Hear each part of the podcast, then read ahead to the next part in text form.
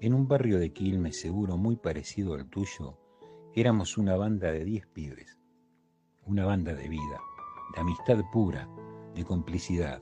Nos reuníamos en la casa de alguna a escuchar música, Bogday, Manal, Pescado Rabioso, grupos que no se escuchaban por radio por decreto de los militares. Éramos todos hijos de laburantes. No había un horario para juntarnos, ni la picardía del día programada. Nada estaba programado en esta etapa llamada niñez. Mucho potrero, gritos y más gritos, goles, la pasión de los partidos,